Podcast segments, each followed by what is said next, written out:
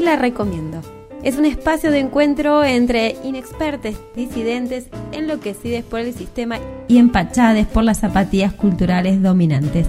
Pero con una convicción que se repite en cada episodio, el sentido insólito de no dejarse abatir por un sentir trágico de la historia. No te la venimos a contar, te la venimos a recomendar. Te la recomiendo. Se trata de esas recomendaciones que se hacen en la sobremesa y con las que se te hace agua a la boca. Por eso, cada película se come con un plato especial. El menú es a la carta y hoy te la recomienda Ramiro Jaime, parte del colectivo Silvando Bembas. ¡Acción!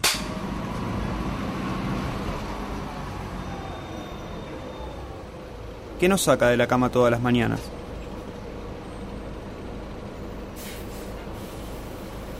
Todas las mañanas son iguales. Todos los días comienzan de noche. ¿Qué nos saca de la cama todas las mañanas? Todas las mañanas son iguales. Los choferes levantan trabajadores cansados que vienen y van a trabajos mal pagos para volver a levantarlos al día siguiente. Y así pasan los días, las semanas y los meses. ¿Qué nos saca de la cama todas las mañanas? Todas las mañanas son iguales. Vamos siempre hacia el mismo lugar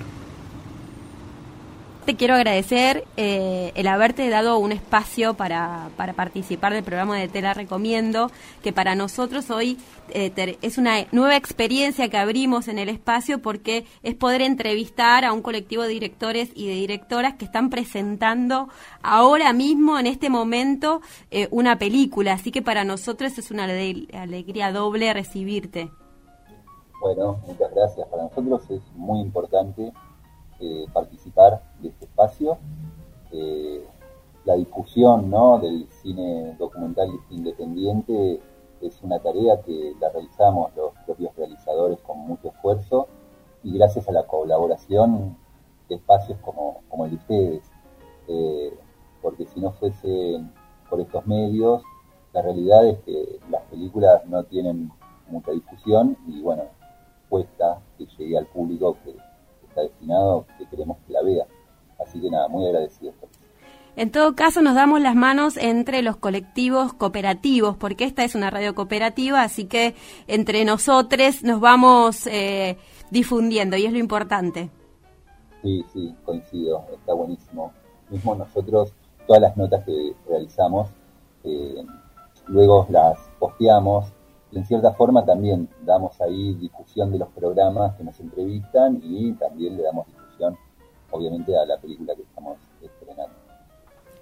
Antes de que nos metamos de lleno con la película que vos nos vas a recomendar hoy y que el colectivo Silvando Bembas está estrenando en Cinear y para quienes no lo saben pueden registrarse o entrar con su usuario y pagar solamente 90 pesos para poder ver la película.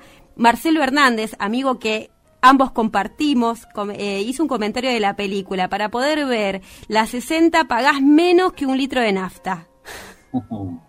Sí, sí, sí, leí el comentario del compañero de Marcelo.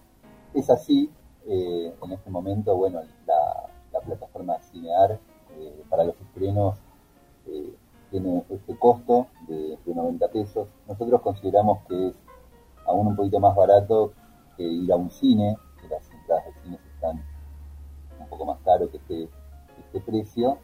Eh, pero bueno, nada, la película va a estar en Cinear, como vos decías, durante ocho semanas, partiendo desde el 22 de julio, que fue el día del estreno. Eh, y nosotros queremos que la película empiece a tomar su, vuelo, su recorrido.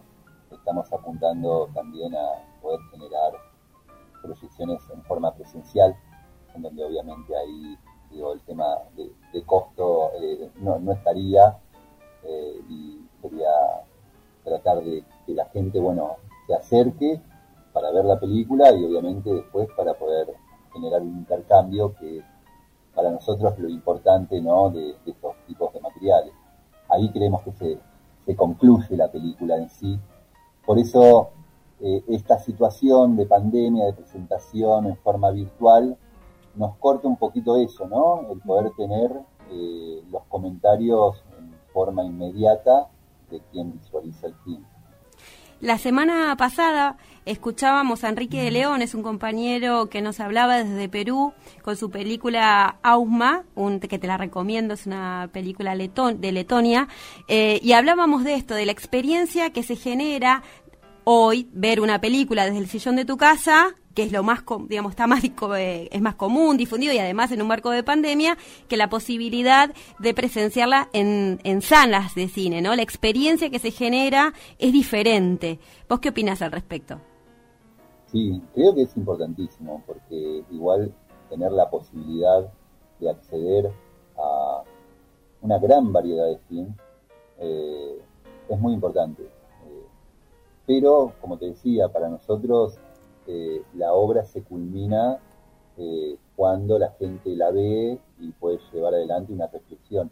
Y apuntamos a que los espectadores no sean espectadores pasivos, en el sentido de que, porque esto también puede llegar a suceder yendo al cine. Uno va al cine, ve la película y sale de ahí, se come dos empanadas y se va a dormir y queda con todo ese bagaje que la película generó en su cabeza y nada, eh, te queda como para uno o en algún comentario posterior para recomendarla o no a un amigo, amiga, compañero de trabajo. Nosotros apuntamos a que el espectador sea un espectador activo, que termine de ver la película y que esas sensaciones, impresiones, conclusiones puedas ponerla en común con los otros espectadores. Entonces, eh, si bien estamos muy contentos por la presentación en forma virtual, eh, apuntamos a reflexiones presenciales, obviamente en el marco que estamos viviendo, con los cuidados que hay que tener. Todavía no tenemos por delante alguna fecha concreta. Igualmente ya se estrenó en forma presencial en un festival en Ecuador eh, y tuvo ahí muy buenas repercusiones, así que estamos muy contentos. Qué bueno. vamos hacia ese lugar, vamos a, a tratar de que la película se presente en varios lugares en forma presencial para poder justamente eh, poder conversar con los asistentes qué le pareció y bueno, sacar ahí las mejores conclusiones. Y mirar cine argentino, ¿no? Sí, a mí el cine argentino, bueno, eh, me gusta muchísimo. Eh, el participar en Silvando Bembas me ha hecho conocer a otras compañeras, compañeros realizadores, que con muchísimo esfuerzo producen eh, y hay cosas muy, muy interesantes. Eh, así que es eh, muy importante tratar de ir viendo cuáles son los estrenos, cuáles son las películas que se van produciendo, también recuperar un cine de años pasados, por así decirlo. Nosotros, desde el colectivo Silvando Bemba, reivindicamos el cine militante, hacemos cine militante, y la Argentina tiene todo un proceso muy rico eh, de cine en los años 60, 70, que han ido en este sentido, ¿no? Uno de los mayores exponentes ha sido cine de la base, eh, con películas muy importantes como por ejemplo Los Traidores. Eh, bueno, son películas, me parece a mí, clásicas y claves y muy importantes que yo las recomiendo para que todo aquel que es un amante del cine las vea, y más de un cine militante, un cine político. Bueno, ahí en la plataforma de Cinear van a encontrar mucha, mucha cinematografía actual y de años anteriores de Argentina, así que invitamos a, visitar ese espacio que realmente tiene mucho para, para aprovecharse. Recién mencionabas el colectivo al que, al que pertenece, Silvando Bembas, algo contaste, te nos queda claro que es un cine militante, político, que está interesado en pensar eh, la década de los 70, en este cine de base de los 70 que vos mencionabas. ¿Cómo se conforma este grupo? ¿A partir de qué, de qué hecho, de qué situación empiezan a conglomerarse este grupo, comienza a gestarse? Me interesa saber eso de ustedes. El colectivo de cine Silvando Bembas eh, empieza a dar sus pasos eh, allá por el 2007 eh, en donde un grupo de compañeras y compañeros se encuentran en la universidad y al calor de una lucha estudiantil ven el potencial que tiene el audiovisual. Y es desde ahí, desde ahí en donde eh, surge la idea de darle un poquito más de forma a una experiencia incipiente que se dio en la realización de un material. Y fue así como, bueno, con el paso de los años eh, nos fuimos constituyendo ya como un colectivo de cine, con incorporación de otras compañeras y otros compañeros, y siempre, bueno, con eh, el objetivo de llevar adelante un cine instrumental, un cine que sea una herramienta política para la clase. Entonces, eh, alrededor de esta idea, que no es fácil encontrar colectivos de este estilo, nos fuimos encontrando entre distintas compañeras y, compañeros y bueno, se fue fortaleciendo, por así decirlo, a lo largo de los años eh, el colectivo de cine Silvando Bemba. Un poco nace desde ahí, desde unos compañeros que se han encontrado en, el ámbito estudiantil al calor de la vida. ¿Cómo se termina por decidir qué proyecto cinematográfico puede el colectivo asumir, recorrer, llevar adelante? Bien, nosotros somos eh, un colectivo que nuestra intención es eh, intervenir y potenciar los procesos de lucha que la clase obrera da desde todos sus ángulos, ya sea desde lo sindical, eh, la pelea que la propia clase da por tierra y vivienda, o respecto a los derechos humanos, o mismo en el marco de la lucha que, las mujeres dan y las disidencias nuestra cabeza está ahí, está pensando la lucha de clases y cómo nosotros desde el cine, con esta herramienta, podemos intervenir y potenciar estas luchas que se dan. Siempre lo que vemos es que eh, hay como para realizar proyectos muy coyunturales, eh, pero también creemos que es muy importante eh, realizar proyectos que no sean tanto de agitación, del momento, la coyuntura, de la necesidad, sino que, tomen un carácter para poder reflexionar sobre cuestiones tal vez un poco más profundas que la propia coyuntura cuando demanda X cuestión. Eh, es así que nosotros tenemos, bueno, como te decía, ¿no?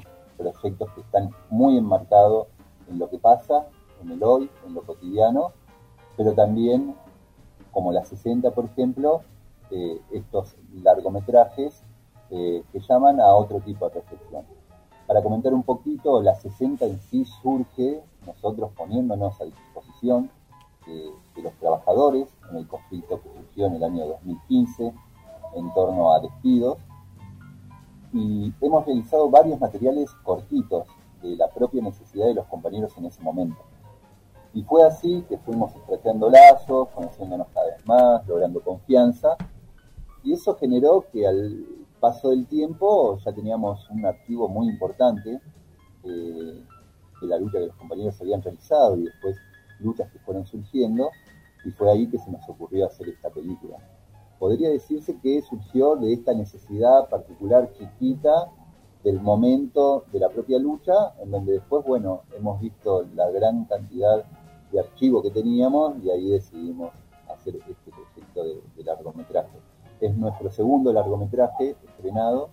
El primero eh, se llamó Hecha la Ley, se llama Hecha la Ley, eh, y es bueno una visión sobre la ley de medios kirchnerista desde el lugar de los trabajadores, que creemos nosotros que fue una de las cuestiones que faltó fuerte ahí, la voz de los trabajadores en esa decisión de cuando se reformuló la ley. E, este, Las 60 Crónicas de una lucha obrera, está basada en el libro de Santiago Menconi, eh, Sesentazo, Crónicas de un Lockout, ¿no? Así es, sí. Eh, fue clave, fue clave Santiago en la decisión de llevar adelante esta película. Eh, a Santiago lo conocimos en el, conflicto y con el paso del tiempo nos comentó de que él iba registrando en su cuaderno eh, las crónicas del conflicto, el día a día, terminado su, jornada laboral de lucha, llamémosle, le daba ese tiempo para volcar en, una hoja todo lo que había sucedido. Y fue así que con el paso del tiempo eh, Santiago reunió todas estas crónicas y las completó en el libro, como bien decías, eh, Sesentazo, Crónicas de un Lockout.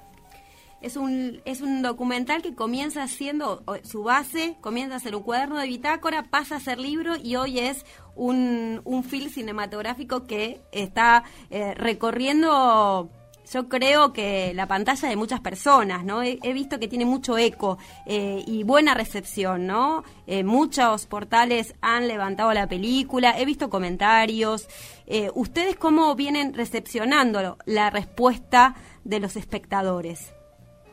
Nosotros estamos muy contentos, muy, muy contentos, porque es una película que costó mucho hacerla y hoy en día tener estas devoluciones son muy gratificantes.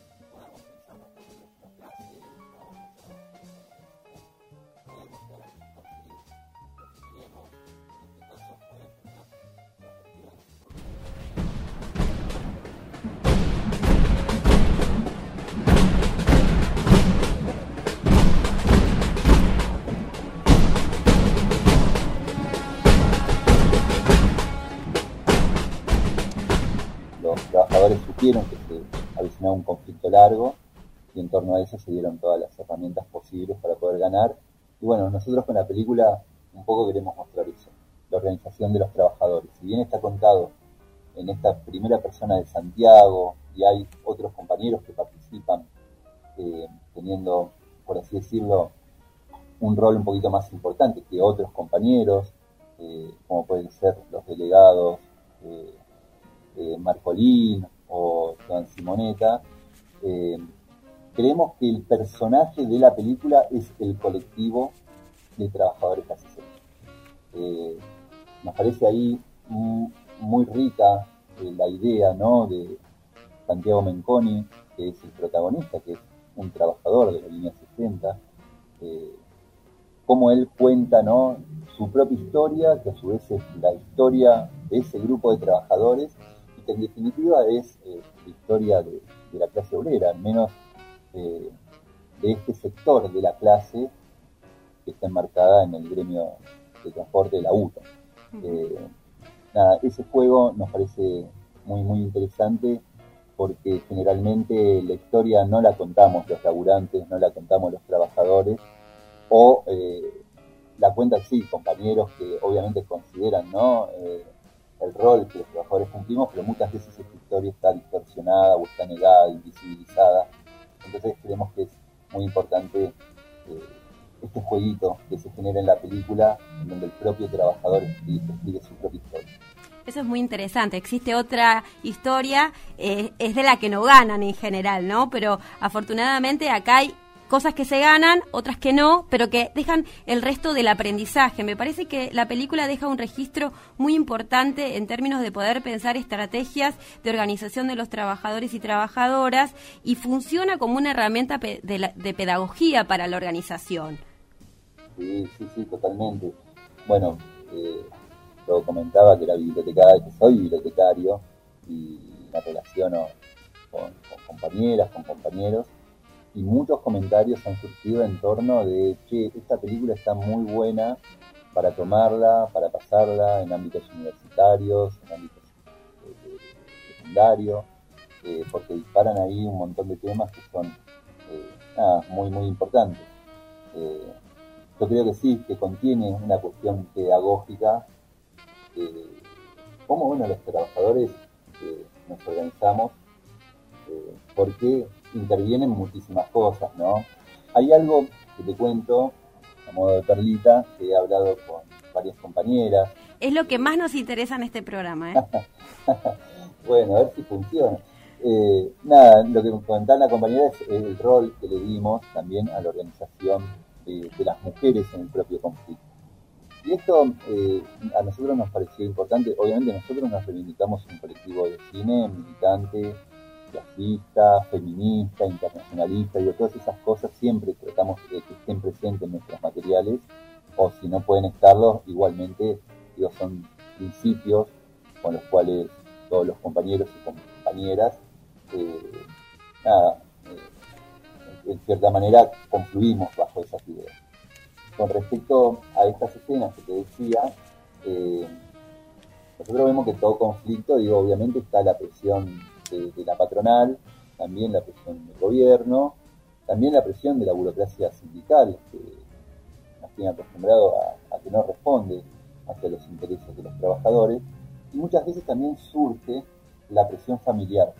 Eh, no quiero señalar a una cuestión de mujer, disidencia, digo, que se genere desde ahí, pero sin duda la presión familiar también influye en los conflictos porque o no se llega a pagar la olla, o la ausencia de la compañera o compañero, eh, por estar en el conflicto, porque el conflicto lo demanda, eh, genera ahí que no esté en su casa y demás cuestiones.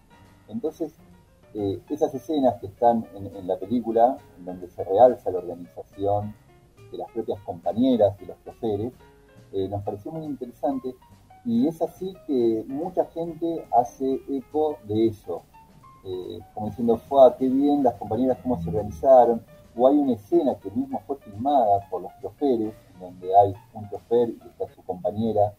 Una dramatización interesantísima. Hola, amor. Pero qué temprano que viniste. ¿Fuiste a la empresa? Sí, no me animé, no me animé porque ya echaron a uno, no sé cómo va a estar la mano, tengo miedo. Escuchame una cosa, ¿vos no me enseñaste a mí que peleando se consiguen las cosas? No te olvides de todo el sometimiento que hemos tenido durante estos años. Vos a mí me alentaste a que con la lucha vamos a conseguir todo lo que haces acá. Cuando nosotros agachamos la cabeza, está, sometimiento para todo.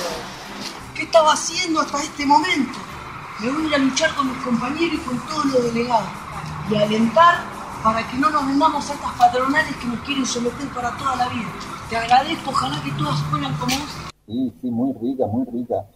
Filmada por ellos eh, en un momento del conflicto en donde había un desastre muy, pero muy fuerte, en donde eh, los compañeros, las compañeras estaban ya muy cansados y, esto sirvió como para, bueno, justamente acercarse a la cabecera, estar con ellos, acompañarlos. Así no se puede, algo tenemos que hacer, tenemos que ir ya para la empresa para apoyar a cada uno de Vamos, vamos a la empresa llevar a sus hijos y aparte generar ese momento de, distensión en donde justamente lo que sucedía ahí en esa escena era eh, esa compañera, ¿no? Dándole fuerza a, su compañero para que siga luchando porque era imprescindible que continúe la lucha en cierta manera para mantener el trabajo y poder tener mejores condiciones de vida, ¿no? Porque nuestra lucha, en cierta manera, eh, está ahí poder tener una mejor vida.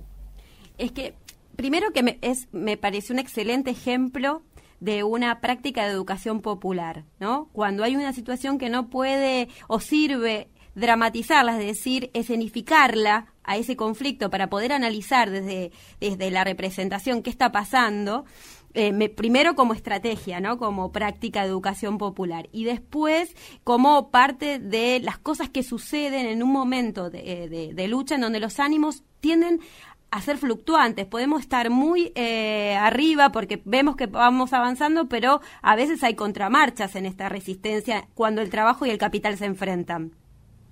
Sí, sí, sí, totalmente. hay que tener en cuenta eso. eh, es muy dinámico eh, y mismo, digo, sé de esto porque muchas veces eh, lo pienso en el marco de un conflicto donde por momentos hay una situación en donde parecería que el conflicto se va a resolver y los ánimos cambian y todos están contentos y por ahí de buenas a primera esa propuesta que en la película justamente está se tira para atrás y se vuelve de vuelta una situación, ¿no? De, todos nos miramos la cara, estamos como cuando recién empezamos, eh, reina el descontento, entonces nada, son todas estrategias que, que, hay que pensarlas, hay que tenerlas en, mente como para poder llevar adelante, bueno, todos estos procesos y, y justamente digo, la película también lo nombra, ¿no? En esta cita Rodolfo Walsh y demás como que nos quieren quitar la historia, que no la escribamos, como que siempre tenemos que empezar de cero, ¿no? Y recuperar la historia de estos procesos de lucha, eh, estamos convencidos que lo que va a generar es fortalecer próximos proyectos, eh, próximas luchas que van a surgir. Nuestras clases dominantes siempre han procurado que no tengamos historia, doctrina, héroes ni mártires. Cada lucha debe empezar de nuevo, separada de las luchas anteriores. La experiencia colectiva se pierde, las lecciones se olvidan. La historia aparece así como propiedad privada, cuyos dueños son los dueños de todas las otras cosas. Es una gran cita que eligió Santi para su libro, que nosotros la tomamos y creemos que tiene un potencial gigante para mismo arrancar la película, ¿no? Porque ya te pone en un lugar en donde te identifica o no con lo que va a venir. Bueno, también arranca eh, la película con el epílogo de preguntas de un obrero de Bertolt Brecht. Sí, sí, sí. Ahí también, bueno, fue una elección que nos gustó muchísimo incorporarla. Eh, y bueno, nos parecía que reunía ahí también esta idea, digo, como que fortalecía toda la idea eh, de, la propia película, por eso está incorporada ahí, y bueno, realizamos junto a Santiago eh, en una escena que se ficcionó eh, en un bar, en una estación de servicio, muy cerquita ahí a la cabecera de Barracas, donde estaba sucediendo el conflicto. Eh, una escena muy, muy, muy bonita, bueno, con esta particularidad de esta cita, ¿no? Vos sabés que hay un montón de, de momentos de la película que son te llevan a la literatura, ¿no? Y hay una, cuando empieza la película también, a los primeros minutos, eh, Santiago Bosenov, con imágenes de la ciudad de Buenos Aires de fondo, dice, ¿qué nos saca todos los días de la cama? Todas las mañanas son iguales. Y me hacía acordar a fragmentos de La Madre de Orki. No sé si te, te, eh, lo habrá pensado, pero voy a leer solamente un, un pedacito. Eh, la vida siempre había sido así, fluía regular y lenta como un río de turbias aguas durante años y años, sin que se supiese a dónde iba, y toda ella estaba vinculada a las arraigadas y viejas costumbres de pensar y hacer siempre lo mismo, día tras día, y nadie tenía el deseo de intentar cambiarla. Pero esta película nos muestra que es posible cambiarla y resistir, resistir para cambiarla. Sí, totalmente, totalmente. Muy lindo ahí lo que leíste. Eh, yo creo de que digo, el mundo del trabajo ¿no? nos mete en una rutina en donde no podemos salir del propio trabajo asalariado. Mismo ahora, digo, en el marco de la virtualidad, y, voy a hablar de un lugar particular que lo conozco, que es la docencia, eh, nada, es como que estamos todo el tiempo metidos en la planificación, en el contacto con los alumnos, en bueno, en que en cualquier momento te llega un llamado, un grupo de WhatsApp, esto, lo otro. Eh, nada, como que el mundo del trabajo nos pone en eso, ¿no? En una imaginación en donde no podemos salir eh, no nos queda otra que trabajar y nada más. Y acá justamente me parece que eh, Santi es un compañero que, aparte de todas las cosas que ya dijimos respecto a cómo él cuenta su propia historia, bueno, es un trabajador que también hace arte, escribe, escribió su libro, eh, nada, nos parece ahí que es muy importante, digo, serviría como el ejemplo de, romper esa rutina, si bien él arranca diciendo eso, ¿no? Justamente es el, el ejemplo de que se puede si se puede y organizadamente podemos, ¿no? Eh, recordaba muchos fragmentos de la película mientras hablabas y me acuerdo cuando uno de los choferes, hablando con Santiago en el, en el vehículo, iban conversando eh, cómo se organizaron, cómo esto llevó mucho tiempo, ¿no? Un trabajo de hormiga, casi escondidos, hasta que logran tener el cuerpo de legados propio, diferenciándose de la UTA. Bueno, pero hay un momento, justamente a lo que, creo que ejemplifica lo que decías recién. Eh, eh, este trabajador decía, bueno, pero lo que sucede es que los empresarios lo único que quieren es que pensemos que vivimos para el trabajo únicamente. Entonces el arte no tiene lugar, entonces la música, y entonces es muy importante que los trabajadores y las trabajadoras podamos desarrollar esas artes. Por eso existe este libro. El que limpia los baños escribió un libro. Sí, un laburante la vieja distinción entre el trabajo manual, refugio desesperado de la mayoría, y el trabajo intelectual, privilegio de unos pocos.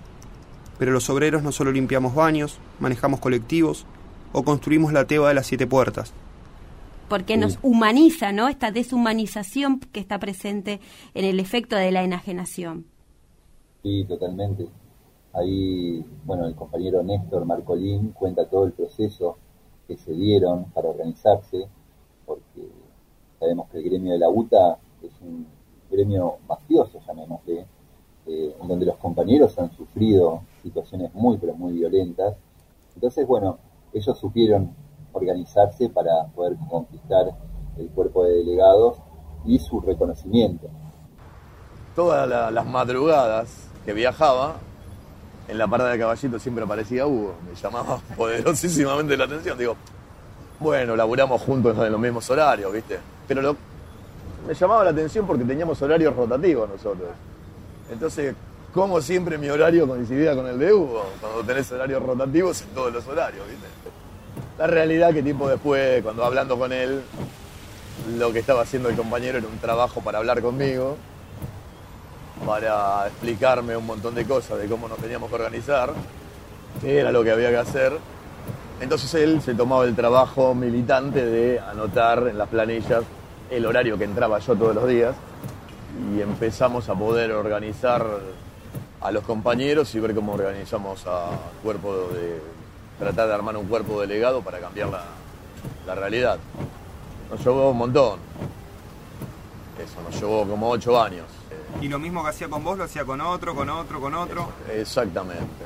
Eh, y en torno a esas escenas que se filmaron, que para nosotros son, son muy importantes, porque, eh, bueno, justamente muestra esto, ¿no? De que podemos organizarnos y podemos poner, recuperar los sindicatos y ponerlos al servicio de la clase trabajadora, eh, es que el compañero también desarrolla toda esta idea que para mí es, es muy interesante, es muy interesante porque es importante también corrernos un poco de lo que es el trabajo y esta relación, ¿no? Con, con, la patronal y no dejarnos eh, que, bueno, que todo pase por ahí. Eh, creo que son palabras ahí bastante eh, certeras que invitan al propio trabajador que lo ve a, bueno, asumirse como trabajador, pero también como artista y, bueno, como, como muchas otras cosas más.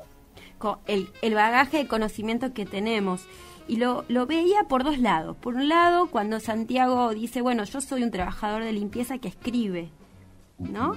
Eh, que esta diferenciación del, del, trabajo intelectual del manual en realidad es una ficción que nos quieren imponer desde el capital. Y él, de hecho, logra romper esa ficción, ¿no? Y logra eh, construir conocimiento a partir de una experiencia concreta y eso es fundamental para la clase y para la organización de los trabajadores, ¿no?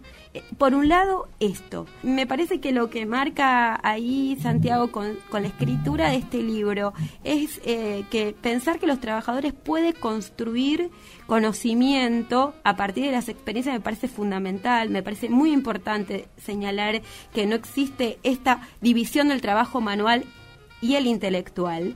Y por el otro lado, Recuerdo también que en un momento de, una de las asambleas que se filman, uno de los trabajadores dice, si nosotros eh, fuéramos los que construyéramos los colectivos, nos daríamos cuenta que el asiento de los discapacitados no debería ser tan alto cuánto conocimiento tienen los trabajadores de su propio proceso de trabajo, de la propia experiencia laboral, que permite saber mucho más de los empresarios. Incluso pondríamos otro recorrido, dicen, ¿no? Lo que pasa es que los empresarios están pensando solamente en ganar dinero podríamos tener la empresa de, con control obrero sin ningún problema.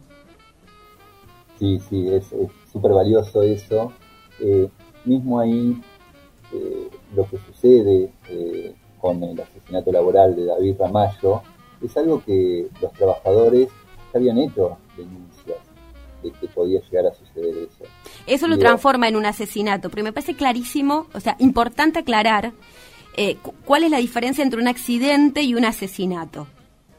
Sí, sí, sí, totalmente. Nosotros creemos que esa situación era totalmente evitable totalmente evitable. Entonces, por eso ahí nosotros desarrollamos el concepto, esta idea, ¿no? De asesinato laboral, para no sacarle esa carga, ¿no? A la patronal que se merece tenerla, porque muchas veces los titulares nos engañan, ¿no? Con accidente laboral.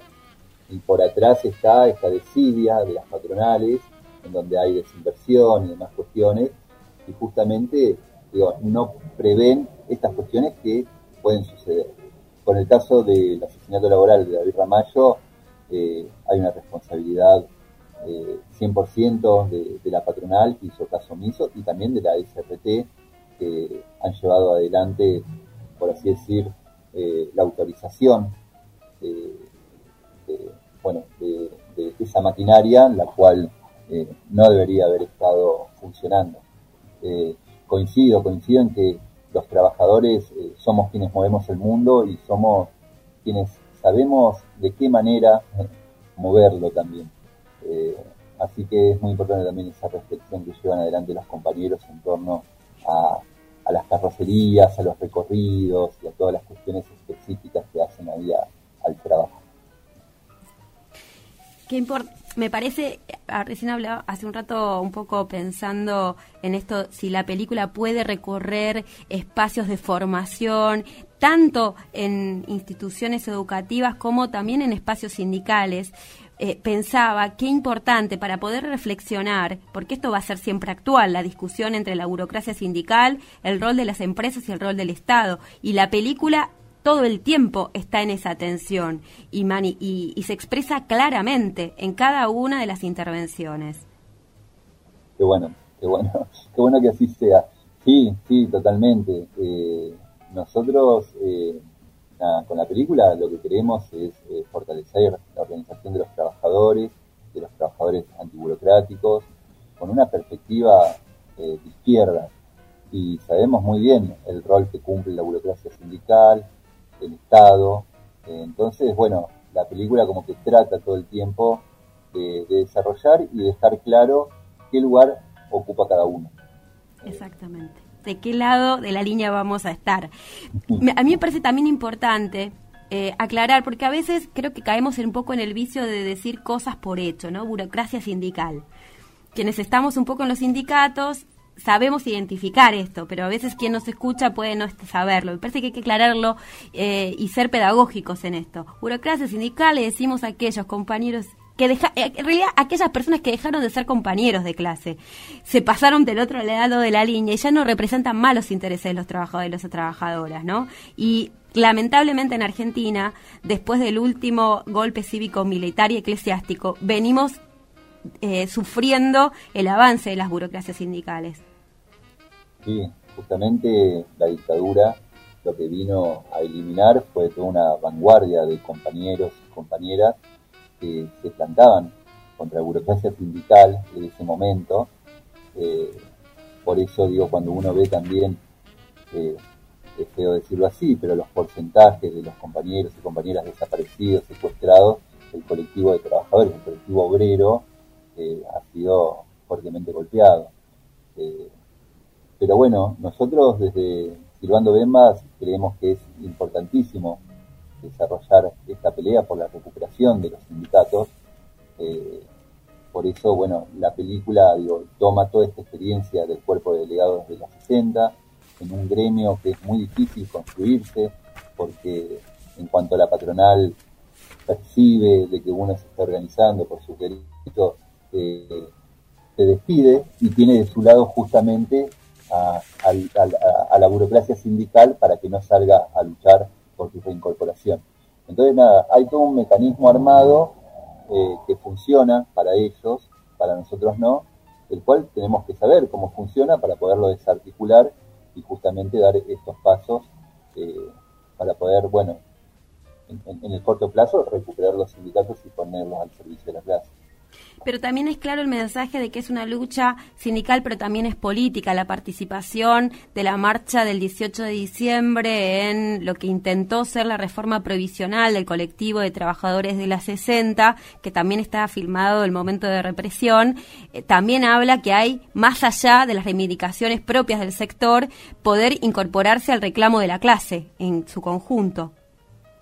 Sí, sí, sí. Los compañeros eh, ese día se movilizaron, se movilizaron en forma masiva.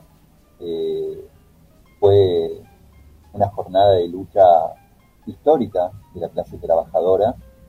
Eh, y justamente es esto lo que vos decís, ¿no? Me parece a mí que es un salto en la conciencia de los trabajadores, en donde poder pelear por estas cuestiones políticas y sobrepasar las propias demandas particulares del gremio, eh, te ponen en otra perspectiva para transformar verdaderamente eh, lo que vivimos, eh, creo que esa movilización eh, nada, cruzó a, muchísimos trabajadores en, su momento, pero la decisión de participar como colectivo de trabajadores, bueno, no se dio en muchos gremios, en muchos sindicatos, en algunos sí, por ejemplo, en la 60. La UTA no llamó a movilizar ese día. Los compañeros se organizaron e igualmente se incolumnaron y marcharon a, Plaza Congreso. Me parece que es otra de las cosas que marca la película, cómo va creciendo la conciencia colectiva, ¿no? Desde que despiden a un trabajador en 2015 y por la propuesta, eh, por la huelga terminan siendo 53 despedidos, pero se sostiene por 42 días eh, la resistencia para poder lograr la reincorporación de todos los trabajadores. Si bien no se lograron tres eh, reincorporaciones, se logró reincorporar a, la mayoría al trabajo y esta experiencia genera los cimientos necesarios para poder enfrentarse después con lo que sucedió con el asesinato de David Ramallo en una postura del colectivo de los trabajadores que nuevamente la, empresa toma la misma estrategia, que es el disciplinamiento por medio de los despidos, no se logran, pero siguen estando en organización y en lucha y se encuentran resistiendo la reforma previsional después. Me parece que esa cronología habla del crecimiento colectivo. Sí, estoy totalmente de acuerdo. Eh, mismo ahora, este año, los trabajadores se siguen organizando y han llevado adelante eh, varias medidas de lucha en torno al salario, la negociación paritaria y demás, pero no solo quedándose ahí, sino, por ejemplo, también han tomado partida en exigir el cupo laboral femenino. Eh, a nosotros nos parece muy importante también que la lucha que dan los compañeros no sea solamente por eh, seguridad, por ejemplo, ¿no? en el marco del COVID, mismo lo que pasó con David Ramallo, eh, por salario, sino que también, digo, no son ajenos a todo el proceso que el movimiento feminista y disidencia se está dando y exigen también el cupo laboral femenino. Me parece que la conciencia de los trabajadores en forma organizada sigue creciendo y es importante ahí verla y bueno, tomar ahí su experiencia también. En ese, en, ese, en ese crecimiento de poder entender nuevas formas de organizarnos, también en el lugar de las mujeres y las disidencias, se muestra en la película, cuando se, claramente se dice en la película, ¿no? Pasaron las mujeres de ser las mujeres de los eh, colectiveros a hacer la comida a ya planificar, tener su grupo de WhatsApp, organizarse entre ellas, eh, fondos de huelga, empezar a tomar tareas eh, de prensa. Eso habla también de una transformación, una forma diferente de encarar el conflicto y también darle otro lugar a la sociedad que queremos, ¿no? Y es hacerla praxis, hacerla realmente en la práctica. Sí, sí, sí, una experiencia súper rica. Eh, creemos que uno se pone a analizar ciertos conflictos, muchas veces esto sucede. Por eso nos parecía también muy importante marcarlo, porque eh, es como que se va hacia un lugar en donde y los compañeros y las compañeras de los compañeros y sus hijos y demás no están al tanto de lo que va sucediendo, no toman un rol también importante. Eh, creemos ahí que la lucha no es que se debilita, pero bueno, digo, carece de esa fuerza que también eh, la organización por fuera, por así decirlo, que se va dando al calor de la lucha, eh, si no está, es un punto débil. Entonces, nada, nos parece que es súper importante ahí la organización que se dieron las compañeras, por eso lo quisimos dejar plasmado en la película, como experiencia eh, para futuras eh, Bueno, me parece que hicimos un gran recorrido de la película. Esperemos haber contagiado el entusiasmo para verla a través de Cinear y si no, a través de cualquier pantalla en la que seguramente podremos encontrar la película más adelante o de manera presencial, pero es una película para no perderse y que tiene mucho, mucho, mucho, mucho para, para seguir conversando y analizando y, repensando. Eh, así que seguimos invitando a ver esta película que es La 60, Crónicas de una lucha obrera, basadas en el libro de Santiago Menconi. Eh, Sesentazo, que además hay que decir que el nombre de ese libro fue elegido colectivamente, lo dice Santiago en su libro, a través con sus compañeros colocaron el nombre de ese libro, todo es colectivizado, es fantástico. Y además, bueno, decir que ese libro se editó en la cooperativa del Zócalo en 2016, pero estuve viendo que tiene una nueva edición del 2021 con la editorial Marat, así que lo, recomendamos la película y el libro, y el libro y la película todos juntos. Sí, sí, hay una revisión ahí, como vos decías, así que Santiago también está muy contento en torno a eso. Eh, invitamos, invitamos a, que compren el libro, que lo lean, que lo consigan, que se lo pidan un amigo, y lo mismo para la película. En este momento, bueno, está ahí en forma virtual, pero ya estamos tratando de generar proyecciones en forma presencial, en sindicatos, en fábricas, en bibliotecas, bueno, ya va a empezar a tomar su recorrido. Tenemos una página que se llama Las 60 Crónicas de una Obrera, en donde ahí circula toda la información.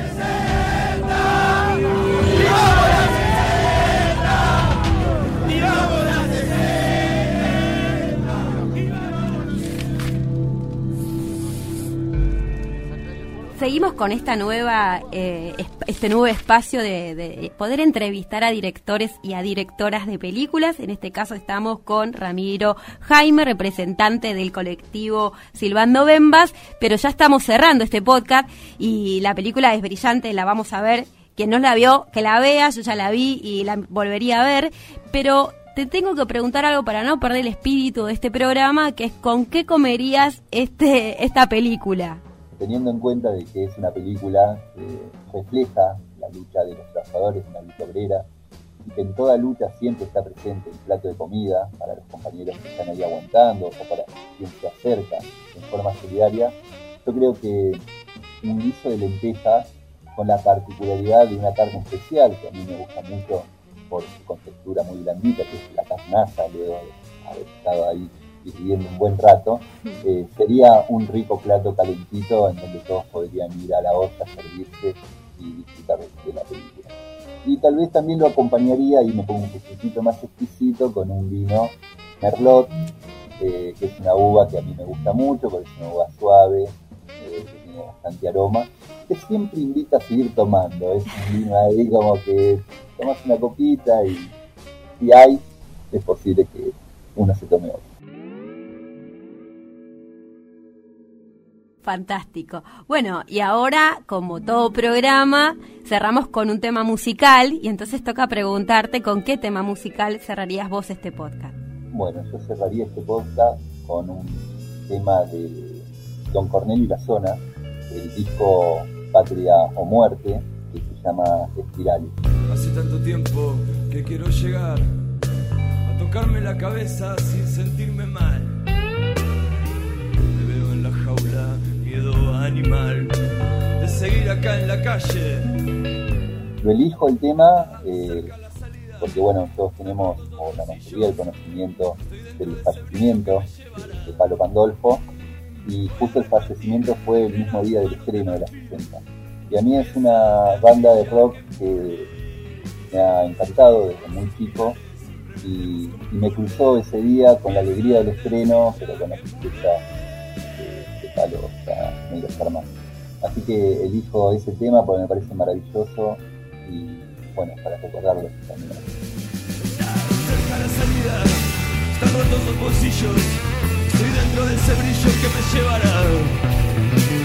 Creo que mi amiga tiene el cielo en los ojos y si vuelo hacia adentro.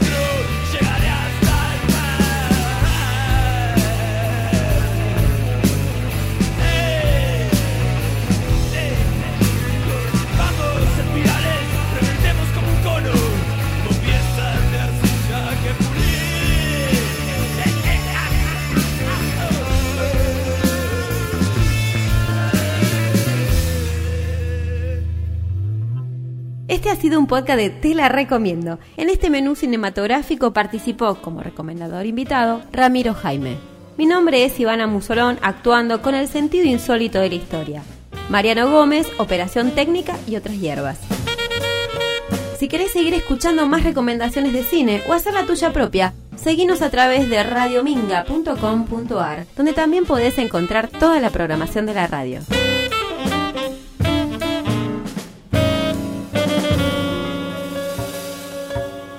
Radio Minga, la radio de la cooperativa Ladran Sancho.